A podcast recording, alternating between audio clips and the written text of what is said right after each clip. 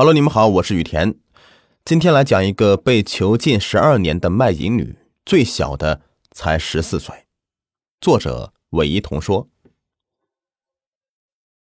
从二零零九年的八月十八日到二零一三年的六月二十五日，方圆在乐乐美发厅内被囚禁了一千四百零七天。他进去时是十六岁，流行诺基亚彩屏按键手机；出来时候啊，二十岁。外面已经是触屏智能机的天下了。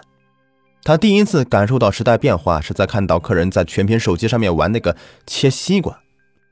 对方圆来说，跟智能机快速发展的黄金时代同样宝贵的是他原本美好的青春。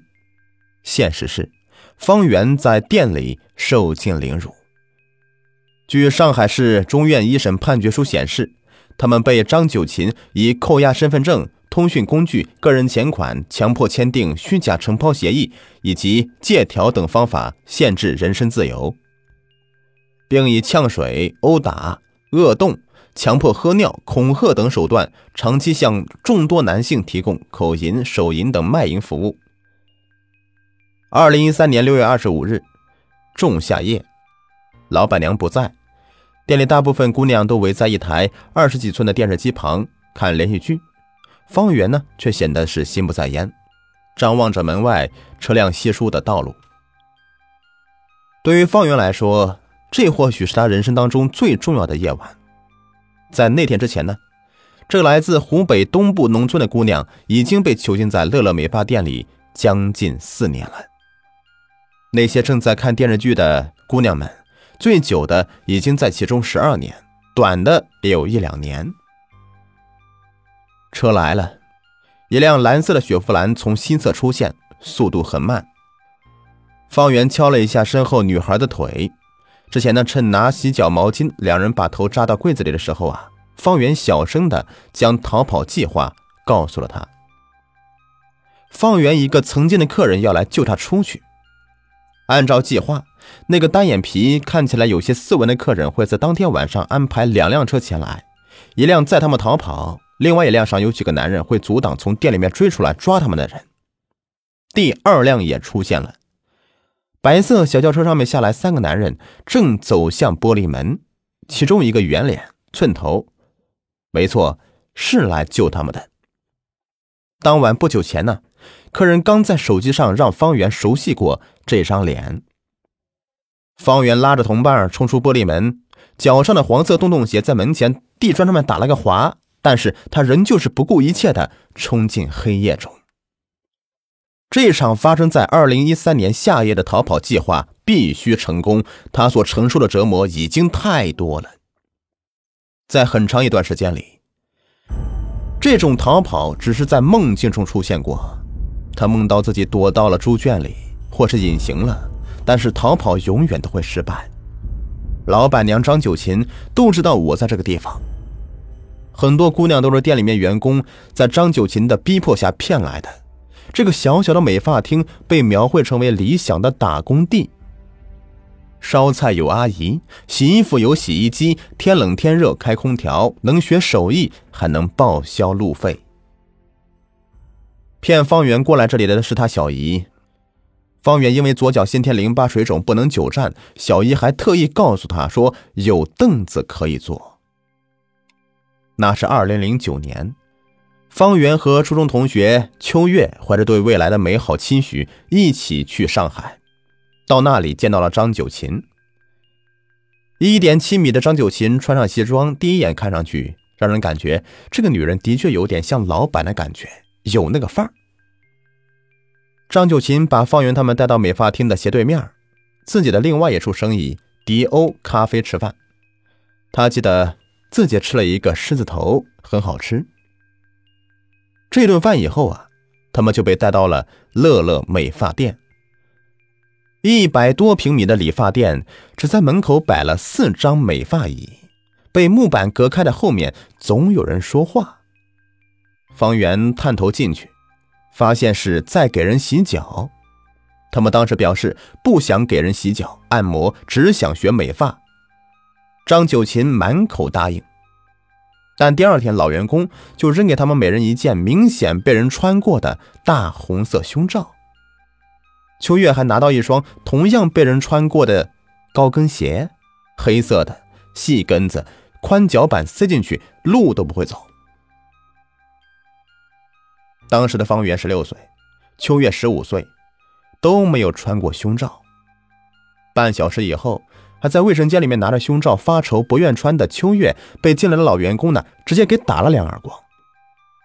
空着的大红胸罩外面套上廉价的白色 polo 衫和黑裙，再画上蓝色的眼影，像是刚出厂的玩具娃娃。他们被带到了按摩间里，客人的手在方圆身上乱摸，秋月下体被捅出了血，两人吓坏了，还因为反抗遭客人的一顿毒打。呛水，被人抓着手脚倒过来，把头扎到了洗抹布的黄色水桶里，快把人给憋死时再拉出来，留一口气儿，反复折磨。方圆最怕呛水了，每次耳朵都要嗡嗡上好几天，拿棉签一蘸，全是脓，别人说话也听不见。擀面杖呢，专用于打人，滑的像抹了油，呛水同时还要被打脚心。方圆的脚有病不能打。就打屁股，打到发紫发黑。方圆说：“这是张九琴的惯用手法，把你打到没胆反抗，更没胆逃跑，最好连这样的心思都不要有。”女孩们都尽量避免跟张九琴的眼神接触，仅仅看上去感觉不对也会挨打。只要你想一想哈，头被闷在水桶里的窒息感和水从五官被灌到脑袋的一瞬间的压迫感。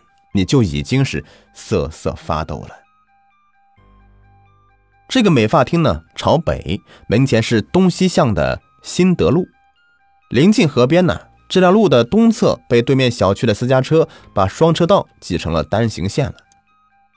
如果要逃跑，绝对不能选这条路，一旦被堵死，追上就完蛋了，只能往西那边的街道四下通畅。这些信息呢，都是方圆在给客人洗脚时问出来的。最初呢，只是因为他对外面世界的好奇，没想到成了逃跑计划的重要一环。向西也要冒险，很难说是否有意为之。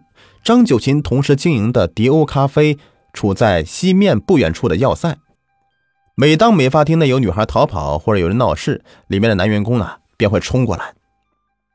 张九琴呢，常坐在迪欧咖啡的二楼窗户盯着美发厅。每当路上有警车出现，他就立马打电话给店里，让看得严一点，还要防着那个上海女孩爸爸的车。就是店里面有一个被骗过来上海的姑娘。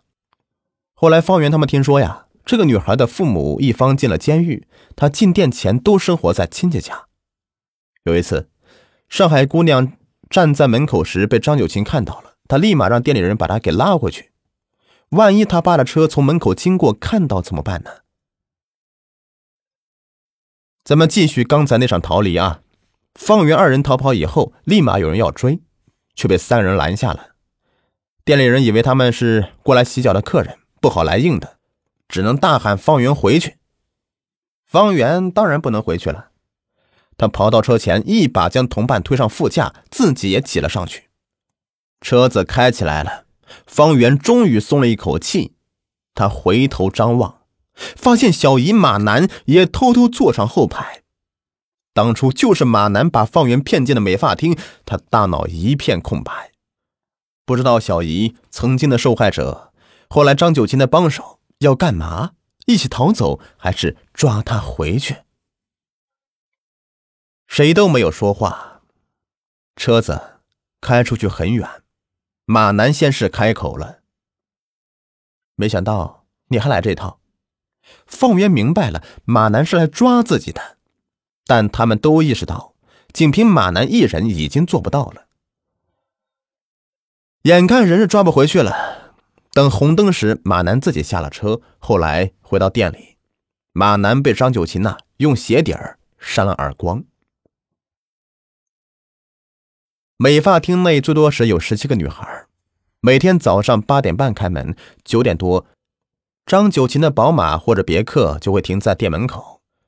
里面的姑娘给他打水洗脸，挤好牙膏、洗面奶，马男帮他梳头。梳妆完毕啊，张九琴叉腿往沙发上面一坐，姑娘们从门口到收银台面前，向他站成一排，挨个报前一天的账。张九琴给每个姑娘规定的日营业额从四百到九百不等，一天没达标的会被拉到里面这个沙发间倒立，直到客人进门。工资呢，是自己业绩的百分之十，但是这个钱呢，到不了女孩们手里。每个月发工资就是将钱装到写有名字的工资袋里，锁在了收银台的抽屉里。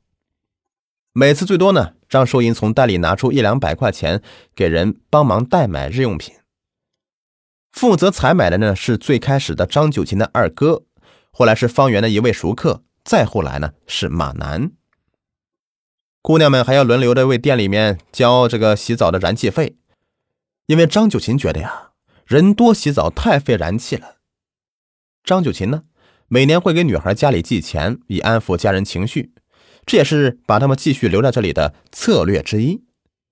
好糊弄的就给个一两千，像方圆这样家里的不好惹的，最多是拿过一万。张九琴呢，用了一套极其严密的体系看管着这些女孩。进店时，所有人的手机、钱包、身份证都会被扣押在收银台。打电话呢，只能靠收银台上的座机，必须开免提，否则就跟张九琴脸贴脸的夹着听筒。过年呢，家里面打来电话，说店里面忙走不开。说对了呢，张九琴还在一旁竖大拇指。如果没有按照他的指示说，或者是哭了，电话会被立马挂断，然后就是一顿毒打。冬天，他们睡在卫生间上方被木板隔出的不足十平方米的阁楼，盖发霉的被子，黑暗憋闷。张九琴会安排老员工跟新员工两人睡一个被窝，以便监视新人。夏天呢，睡地板就头脚相对，严防私下说话。如果哪两个人呢被看到在一起聊得笑眯眯的，就会被拎出来拿擀面杖打手打脚。方圆每次和同学秋月都是趁上厕所的时候啊，进出门侧身那一瞬间说上一两句话。两人平时呢会故意的找茬吵架，显得关系很不好。他不挨打，我也不挨打，双方都好。他这样说。外出那就是更是不可能的了。除收银员马楠和张九琴的养女可以在买泡脚药粉或日用品时外出，其他女孩都被看得死死的。去三十米外扔垃圾都会让他们感到格外的奢侈。秋月记得，之前在店里的每个人的皮肤都很白，只要是稍微磕碰到一点儿，就会出现或青或紫的斑痕，那是缺少日照的缘故。在店里呀。不能随便的说话，不能跟客人发火，连哭都不行。被看到眼睛红红的，又要被挨打一顿。这对平时憋不住说话的秋月来说，太痛苦了。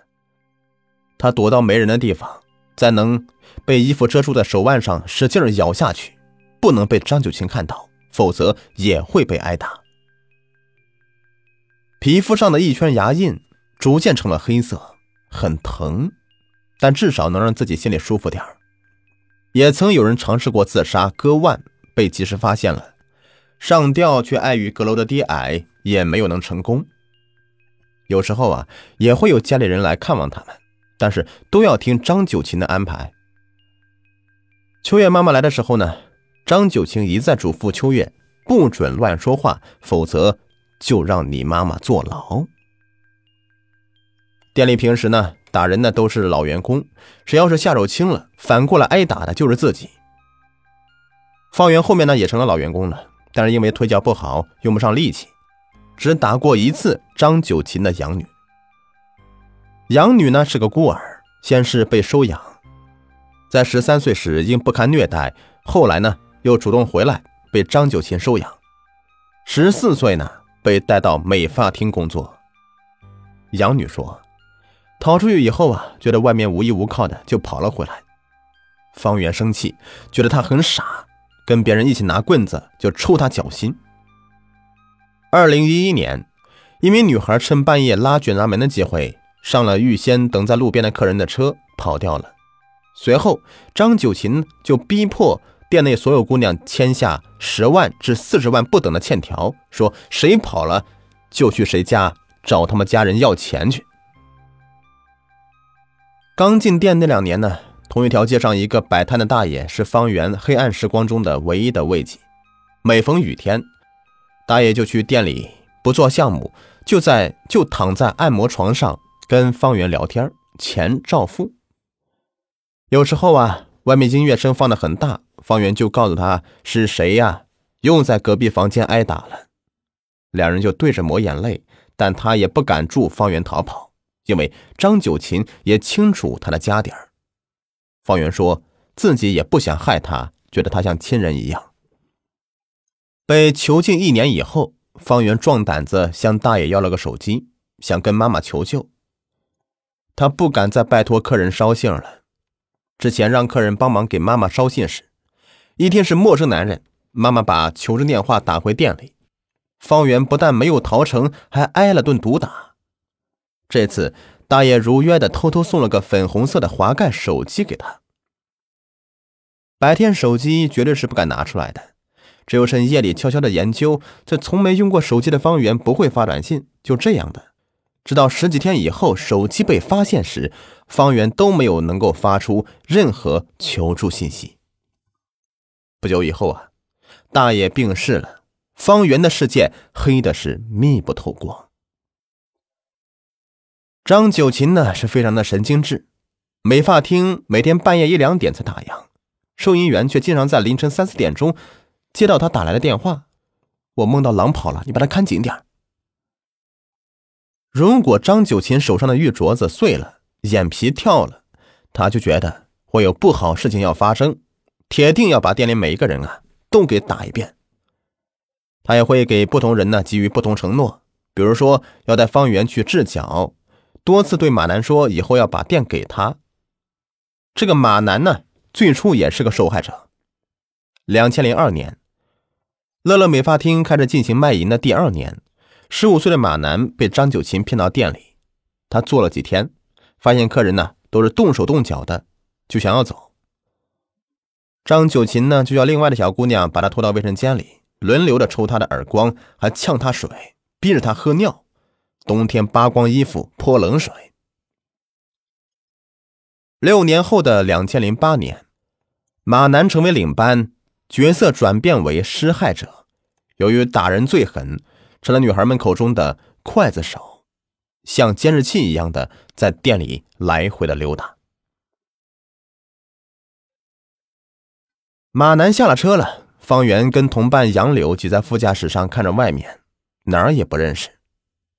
车最终在一家宾馆前面停下来，救他们的客人呢，用自己的身份证帮他们办了入住。进屋锁门，方圆和杨柳拉着手，激动的睡不着觉。半年后的一次通话中啊，杨柳突然说他很恨方圆，因为是方圆把他骗进去的。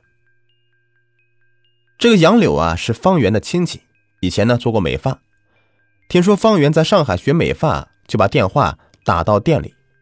当时啊，张九琴就在旁边，听说有姑娘要来。站在旁边呢，他是高兴的不得了。方圆也不敢有任何的吞吐和顾虑，说店里都是女生。杨柳听了很开心。杨柳来的那天呢，方圆怎么也睡不着，觉得自己害人了。我自己在地狱里面，我还要介绍个人到我的地狱里面来，心跟死的是一样的。店里的姑娘一部分是被逼着打电话从老家骗来的。还有一部分呢是张九琴从迪欧咖啡哄骗或逼迫过来的。刘烨说，他本来是在迪欧咖啡做收银员，有次啊被故意找茬说弄错两张 VIP 卡，他和张九琴呢就对骂了一句：“你才是婊子！”被甩了两巴掌以后啊，拽着头发拖到了乐乐美发厅暴打，从此以后在这里待了三年多。张九琴就喜欢社会经历少。思想简单的人，先套你的话，在这里面有没有什么亲戚朋友？再了解你的家庭情况，看你是什么性格，最好是软弱型的。秋月记得，有次开会时啊，张九琴曾经对一个二十八岁的女孩说：“哎呀，你年龄不小了，要找个婆家了。现在人不多，等我招两个新来的吧，你把他们带好，我会给你一笔钱，让你回家结婚的。”从此以后。二十八岁成了里面很多女孩的期望，希望快点长到二十八岁被放回家。那时候的秋月十八岁，想想还要等到十年，好绝望。但事实是啊，那个女孩到三十岁也没有被放走。秋月有时候就觉得，命中该有此劫，就像她表姐徐丽。也想来上海学美发，就和秋月妈妈一起来到，来找秋月。张九琴将店对面的小区明光院里的自己的房子伪装成员工宿舍，让他们住进去。为防止秋月和妈妈乱说话，张九琴还跟母女俩挤着睡到一张床上。徐丽觉得很奇怪，这个店没人理发、洗脚、按摩的男人倒是不少，她没什么兴趣，不打算留下来学习。但是走的时候出现意外了，他将手机落在了张九琴的房子里。第二天，他折回去取手机，同时秋月妈妈被张九琴送上了最近一班的火车离开了。当徐丽孤身着跟马南回到店里的时候啊，秋月知道表姐走不了了。秋月呢是在方圆之前逃走的。也是他的逃离给了方圆勇气和希望。两个月以后，秋月和方圆、方圆爸爸还有徐丽妈妈一起到上海报案救徐丽。秋月告诉徐丽妈妈，进店以后啊，直接把徐丽给拽出来，什么也别问。但是那天呢，徐丽看到妈妈冲到美发厅的时候，一开始还吓得往里跑，后来她说。当时太怕家人会像之前张九清威胁他们时的那样遭到报复。在逃出去的第二天呢，客人来到来接方圆和杨柳去汽车站。方圆要到温州找父母，客人还给他留了一部自己的旧手机。车动了，电话通了，方圆喊了一声“妈”，说：“我要去你那里了，多的不要说，等到时候我们见面再说。”方圆曾想，如果有一天张九琴真的把他给放了，他不会直接回家。他说：“因为我爸爸学过理发，要是我回去什么都不懂的话，那他以为我在外面干嘛呢？他得先去找个正规理发店学学理发，再回去应对家人。”在理发店的那段不光彩的经历，方圆不愿意让家人知道，怕家人担心，也是觉得很羞人。甚至于这样的心理，他逃出以后才没有马上报警。秋月呢也是如此，回家以后第一件事就是让爸爸给他买了一个一千三百块钱的手机，否则出去这么多年以后连个手机都没有，怎么能说得过去呢？四年没回家了，哥嫂对秋月有看法，话里带刺儿：“哟，你知道回来了。”我还以为呢，你在大上海不想回来了，在那儿混了四年了，也就这个样子嘛。秋月眼泪一下子就出来了，心里难受，有苦衷，但她不能说。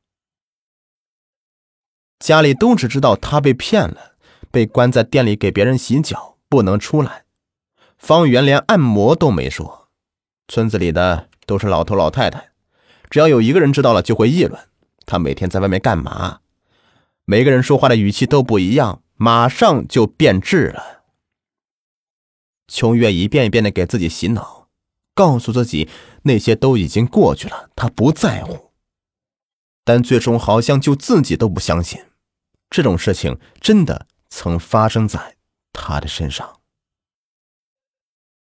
秋月的逃离源于二零一三年五月店里的装修，给他带来了逃跑的黄金契机。五月下旬，秋月和张九琴养女在客人帮助下，利用半夜外出倒垃圾的机会逃跑，方圆和杨柳是第二波，另外有四人在八月十九日的凌晨同时逃跑。上海女孩是这四人之一。她逃跑以后，通过家人报了警。三天以后，警方冲到乐乐美发厅，带走了张九琴、马楠和陈丽华，解救出了刘烨、张燕在内的其余的六名女孩。二零一五年八月，张九琴因强迫卖淫罪一审被判处无期徒刑，方圆的小姨马楠被当作从犯判处七年。张九琴上诉，二审时被改判为十五年。一位当事人回忆说：“改判是因为同时期最高法作出的相关回复中提出，手淫尚不属于组织他人卖淫罪中的卖淫部分呢，减轻了张九琴的罪行。为了配合案件的侦查，方圆、秋月、刘烨、张燕还有其他的两名受害者又回到上海工作，其中四人就在川沙。”就是乐乐美发厅所在区域变成浦东新区前的旧称。